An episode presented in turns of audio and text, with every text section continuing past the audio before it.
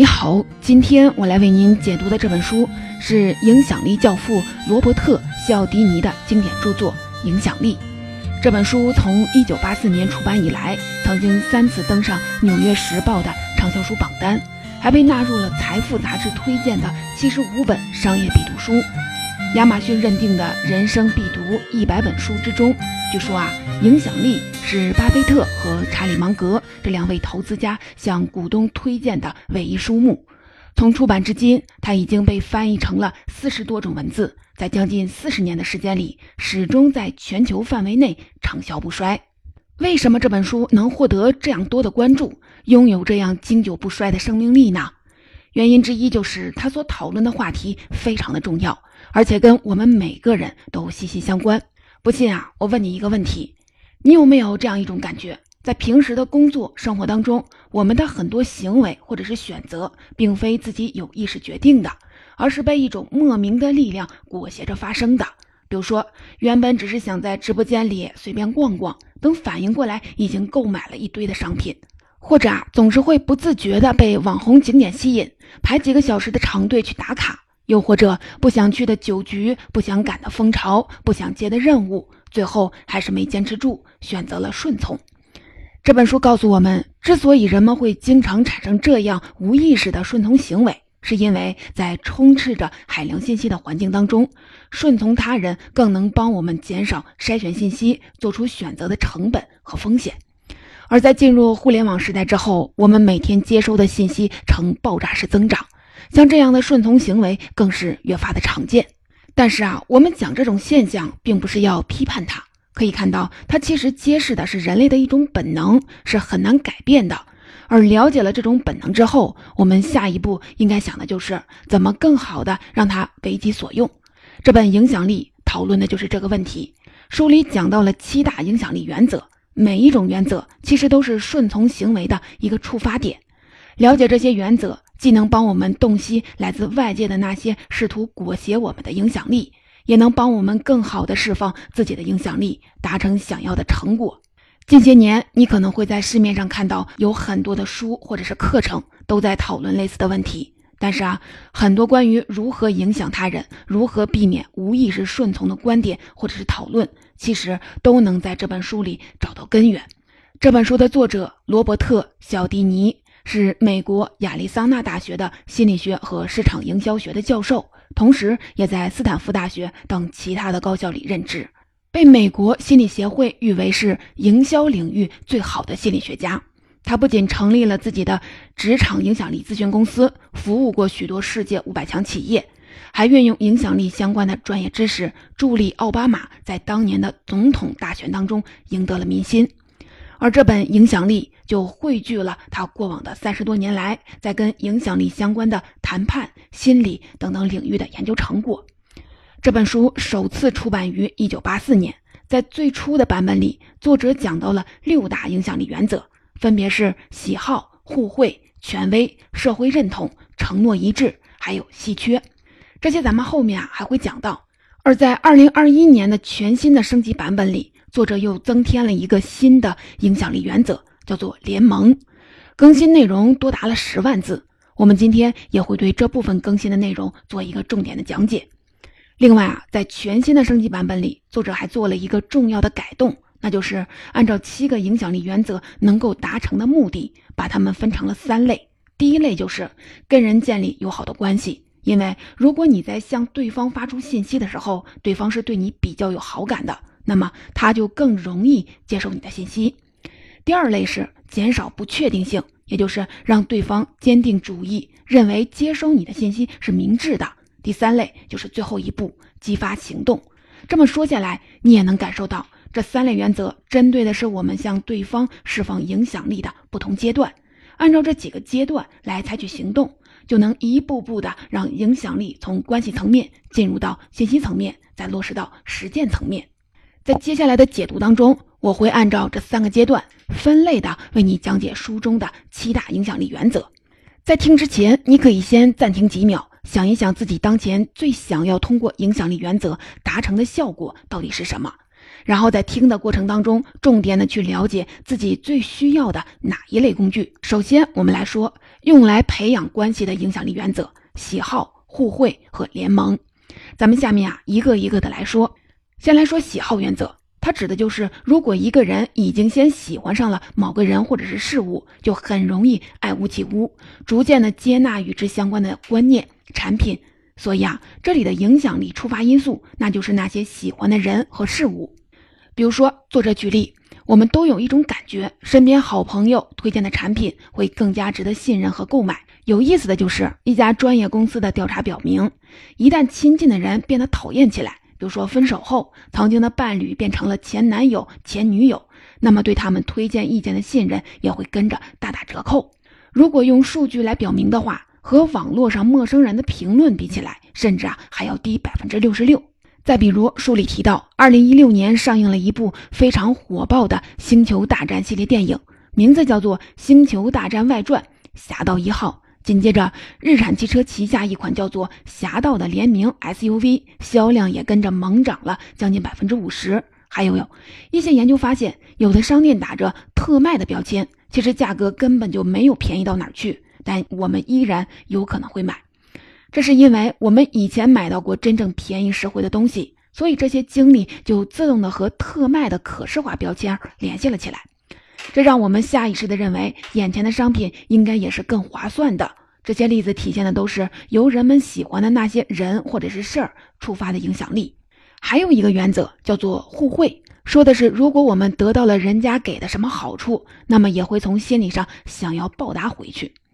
作者解释说，之所以会这样，主要呢有两个原因。第一个原因就是我们在得到了别人给予的好处之后，会跟着产生一种亏欠感。它会像石头一样沉重地压在我们身上，我们会不自觉地想摆脱它。第二点原因和普遍的社会规则有关，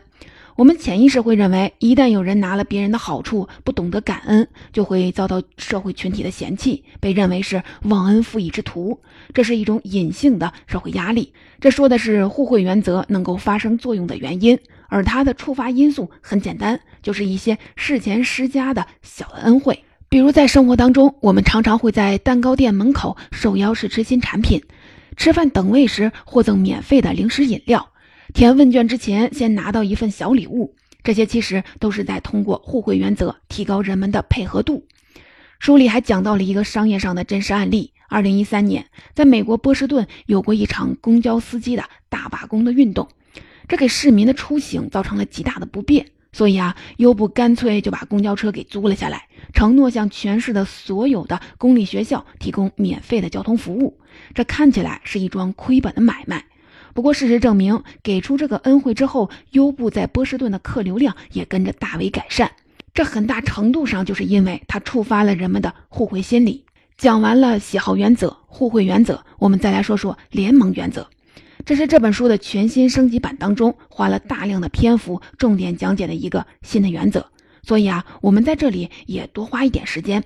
其实联盟原则的内核很简单，一句话概括的话，它指的就是人们会更加顺从那些和自己属于同一个群体的人。这里说的同一个群体，意思是有着相对统一的身份认同，比如说家庭、民族、国家、政治背景。按照这个标准。人们就会把其他人自动分成我们和不属于我们这两大群体，属于我们这个群体的人就能得到更多的信任、认可，产生更多的合作。这种现象在神经科学的研究中已经有了明确的解释。研究发现，自我和亲密的他人这两个概念，对他们进行心理表征的大脑回路其实都是一样的。也就是说，只要激活其中一个概念的神经元，那么另一个概念的神经元也会跟着被激活。所以啊，我们会把对自己的信任不自觉地分给那些自己认为的是同一个群体的人。说到这儿，能触发联盟原则的关键因素也就显而易见了，那就是在群体当中产生的身份认同。书里用了一个更加简洁的词，叫做联盟感。那么，什么能带来联盟感呢？行为科学家发现有这么两类主要因素，一类呢叫做身心合一，另一类叫做行动合一。身心合一是先天就能达到的，因为它会通过血缘共性和地域共性而产生。说白了，你和那些有着血缘关系的亲人，以及在同一个家园里生活过的老乡之间，更有可能产生这种身心合一的联盟感。当然了，有着基因重叠度的远亲以及同一个国家地区的人民之间也是同样的道理。如果你小看了这种身心合一的联盟感，甚至还有可能蒙受一大笔的损失。二零零八年被爆出的著名的美国麦道夫庞氏骗局，骗取了投资者上百亿美元。而在麦道夫前期拉拢投资者的工具当中，一件很重要的就是这种身心合一的联盟感。我们都知道，庞氏骗局就是用新投资人的钱来向老投资者支付高额的回报，制造出赚钱的假象，进而骗取更多的投资。用中国的老话来说，就是拆东墙补西墙，或者是空手套白狼。一九一九年，投资商人查尔斯·庞奇采用这种骗术大规模的敛财，而后败露，让他被冠以了“庞氏骗局”这个名字。而2008年发生在华尔街的那场震惊世界的麦道夫庞氏骗局，持续了超过二十年时间，有成千上万的投资者上当受骗，诈骗金额高达了六百五十亿美元。麦道夫是怎么得逞的呢？关于这个问题，有过各种不同的分析，有从投资者的思维弱点出发的，有着重在具体诈骗手段上的。而今天这本影响力能为我们提供一个新的解释的维度，那就是联盟内的共同身份。麦道夫是个犹太人，所以犹太人团体是麦道夫诈骗案里一类最重要的受害者。他充分的利用了身心合一这种联盟感所产生的信任，四处的寻觅着有着共同身份的犹太投资者。然后再说服他们相信，跟着这位专业的自己人投资，就根本不用担心赚钱的问题了。后来通过熟人介绍，越来越多的犹太人接连落入了陷阱。所以在圈内，麦道夫的基金也被称作是犹太基金。顺便一提，庞氏骗局的始作俑者查尔斯·庞奇是一位意大利移民，而他狩猎目标中也有很大的一部分是自己的意大利老乡。刚才说的是身心合一带来的联盟感。它靠的是先天的血缘、地域共性。作者提到的第二个联盟感的产生因素是行动合一，主要来自于后天的共同行动的体验。比如在考古学和人类学研究中，早就有记载，所有的人类社会都曾经有过协同一致的行动方式，比如说集体唱歌、跳舞、祈祷、吟诵、举办仪式等等。这些活动可不是仅仅为了陶冶情操，或者是走个形式。它有一个非常重要的作用，就是通过共同的行动的体验来加强参与者的联盟感，让他们从心底的认定我属于这个团体，我跟身边的人都是同一类人，是一伙的。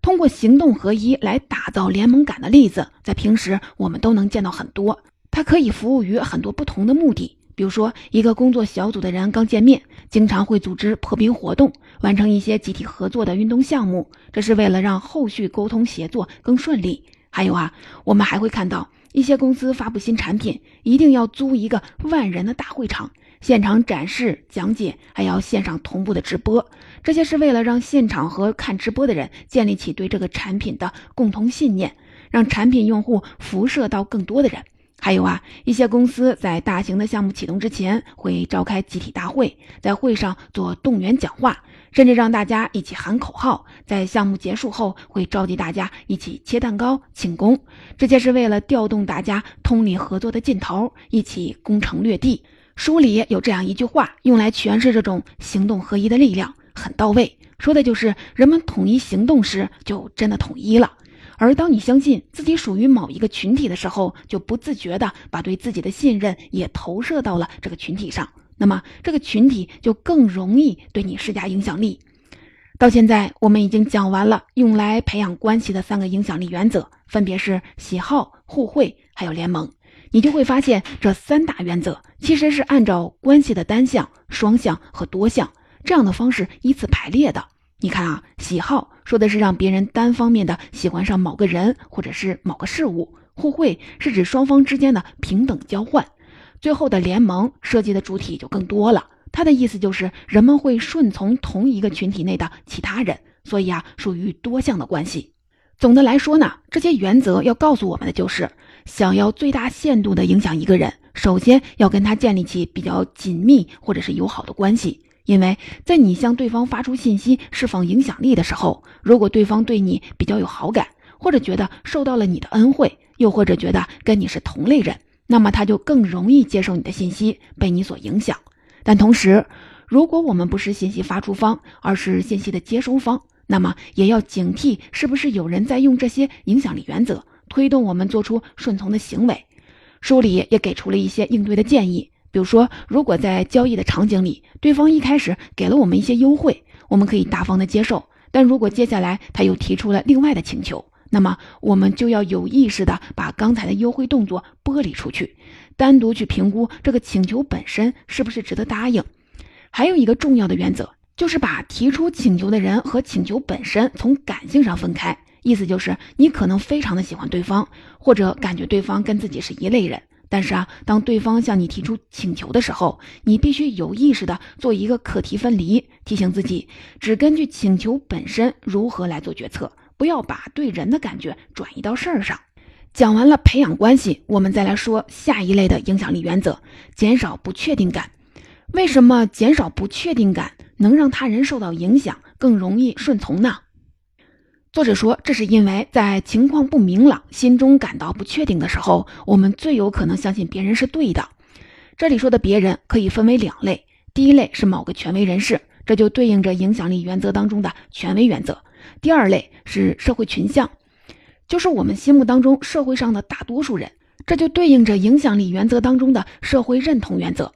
我们先来说权威原则。很多时候，人们会倾向于认为权威人士有着更多的知识和权利，听从他们的建议应该是明智的选择。这其实反映了我们在下意识地给自己寻找一种思考的捷径，而沿着这条捷径，我们就会选择相信权威人士的观点。而且啊，这里的权威人士不一定是真的权威，只要他带有权威感，就会更容易征服别人。书里举了这样一个例子。作者说，有一款广告让他印象很深刻。这是一款为止咳糖浆做的电视广告。作为一款药物，自然需要专业性的信息来说服观众。不过啊，出现在止咳糖浆广告当中的，并不是真实的医生，而是一位曾经在热播连续剧里扮演过医生的演员。他的角色当时很受观众的欢迎。而这条止咳糖浆的广告内容非常的简单，就是让这位演员扮成专业医生的样子，给一位年轻妈妈介绍止咳糖浆的好处。最后呢，广告大获成功，销量显著提高。所以你看啊，即使观众明明知道这个人只是扮过医生的演员，却依然不妨碍产品卖得热火朝天。这当中的关键原因就在于演员身上具有权威感。这种权威感的主要来源，就是观众对这个演员扮演过的角色，还有电视剧里那些医疗情节的联想。除了角色联想以外，像头衔、衣着和一些附加的身份标识，也能在表面上给一个人打造出权威感。作者认为，通过对这些表面元素进行设计，即便不能实质性的证明权威身份是货真价实的，也能让更容易获得信任。所以啊，在作者看来，真实的权威身份还有表面的权威特征都可以成为权威原则的触发因素。所以啊，作者也建议，站在信息接收方的角度，如果要保护自己免受权威影响力的负面影响，那么在面对一些所谓的权威人士发言的时候，需要问自己两个问题。第一个问题就是，这个权威是真正的专家吗？这能把我们的注意力从那些表面上的权威特征转移到能证明他资历的真正的证据上。第二个问题就是，这个专家说的话是真话吗？这需要我们有意识的去听一些不同的专业声音，不要仅凭一人之言就给事情定论。说完了权威原则，我们要说的下一条原则就是社会认同。社会认同原则认为，如果我们想要说服别人做事，只需要向他证明有更多的人也在做同样的事儿。这就很好理解了，因为人在潜意识当中会认为，跟着大多数人做决定，正确率就会更高。针对这种现象，书里引用了一句耐人寻味的名言：“人们在可以自由行事时，往往互相模仿。”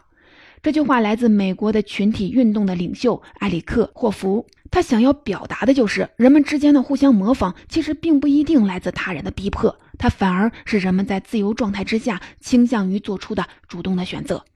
这种原理应用在商业领域，就变成了一些我们经常见到的营销手段，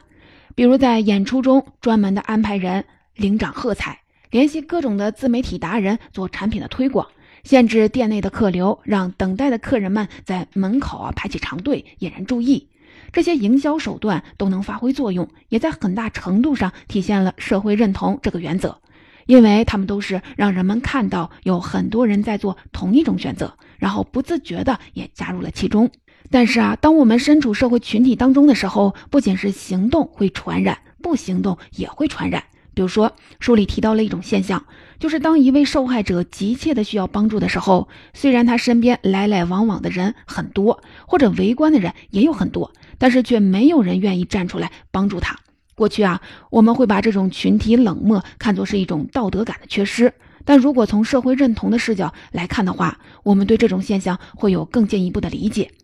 对于旁观者来说，当他们发现受害者的那一瞬间，通常并不清楚具体是怎么回事儿。所以啊，出于人的本能，他们要先给这个事态定性，然后才能展开行动。但是啊，在人多的时候，人们会倾向于观察其他人的反应，来决定自己的下一步。所以啊，当旁观者们观察到周围人都没有出手援助的时候，他们在潜意识里就会认为自己也不应该特立独行，出手援助。那么，站在求助者的角度，想要破除这个僵局，就要采取措施，让旁观者从社会认同的状态当中脱离出来。比方说，已经有研究建议，如果你遭遇了意外，身边正好有路过的人可以求助，最好的办法是尽可能的从人群当中指出一个具体的人来施以援手。这时，你就可以暂时的放下礼节，盯住他，或者用手直接的指着他说：“穿蓝色衣服的那位小哥，请帮我叫一下救护车。”只要明确了这名帮助者的身份，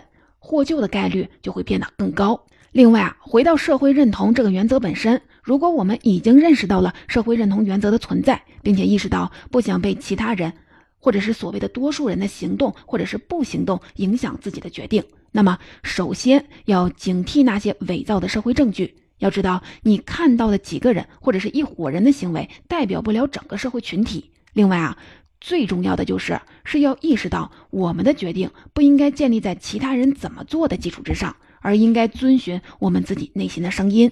到这里，我们已经讲了两类的影响力原则。第一类用来培养关系的原则，包括了喜好、互惠、联盟；第二类是减少不确定性，让人们更容易顺从的原则，包括了权威原则和社会认同原则。你应该注意到了，在讲的时候，我们都是先站在影响力发出方的角度来讲这些原则为什么可以推动影响力的实现，然后再站在影响力接收方的角度讲怎么提防或者是破解这些原则。接下来，我们还是按照这个思路来讲第三类的影响力原则。前面的两类比起来，第三类的原则更有利于直接的激发行动，所以作者把它概括为激发行为的原则。一共呢有两个。一个是承诺一致原则，另一个是稀缺原则。我们先来说承诺一致原则，它发挥的作用原理在于，人们内心深处都有追求言行一致的欲望，这种欲望会变成我们行动的一种重要的驱动力。甚至有时候，即使是在损害自身利益的情况下，人们也会为了维护前后一致的个人形象而兑现诺言。比如说，书里提到，在美国，一些玩具商有一种拉动销量的策略。就是在每年的圣诞节之前设计出非常吸引人的新玩具，然后在电视上大做广告，孩子们就会请求爸妈在圣诞节的时候送自己这个玩具。但是啊，玩具商们在这里耍了一个心机，他们只会在市场里放出很少量的这种新款的玩具，同时放出大量的同等价位的其他玩具。这样啊，很多父母就买不到新款的玩具，只能买一个同等价位的玩具给孩子做一个礼物。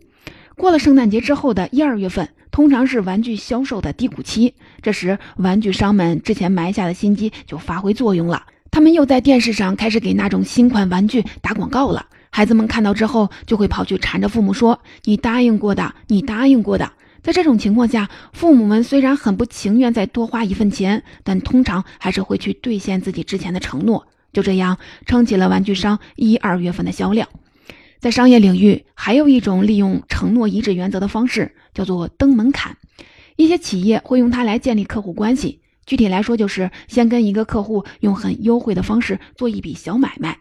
即使自己赔钱也没有关系，因为这笔小生意根本不是为了博取利润，他真正的意图是和顾客之间建立承诺。顾客答应了这一次的小请求，购买了产品之后，那么下一次答应更大请求的可能性就更高了。最后会像登门槛一样，一步一步的升级彼此的商业利益关系。下面我们再来看另一个有利于激发行为的影响力原则——稀缺。作者提出，害怕某件东西的恐惧心理，会比想要获得某件东西的渴望更能激发出人们的行动力。而稀缺的东西会让人觉得物以稀为贵，不得到它就是自己的损失，这就提升了一件东西在人们眼中的价值，让人更想要拥有它。有了稀缺这条原则，我们还能解释一些商业上看似非理性的行为。比如说，历史上有一个关于可口可乐公司的经典案例，发生在一九八五年的美国，《时代》杂志把它称为是这个十年最沉痛的营销惨案。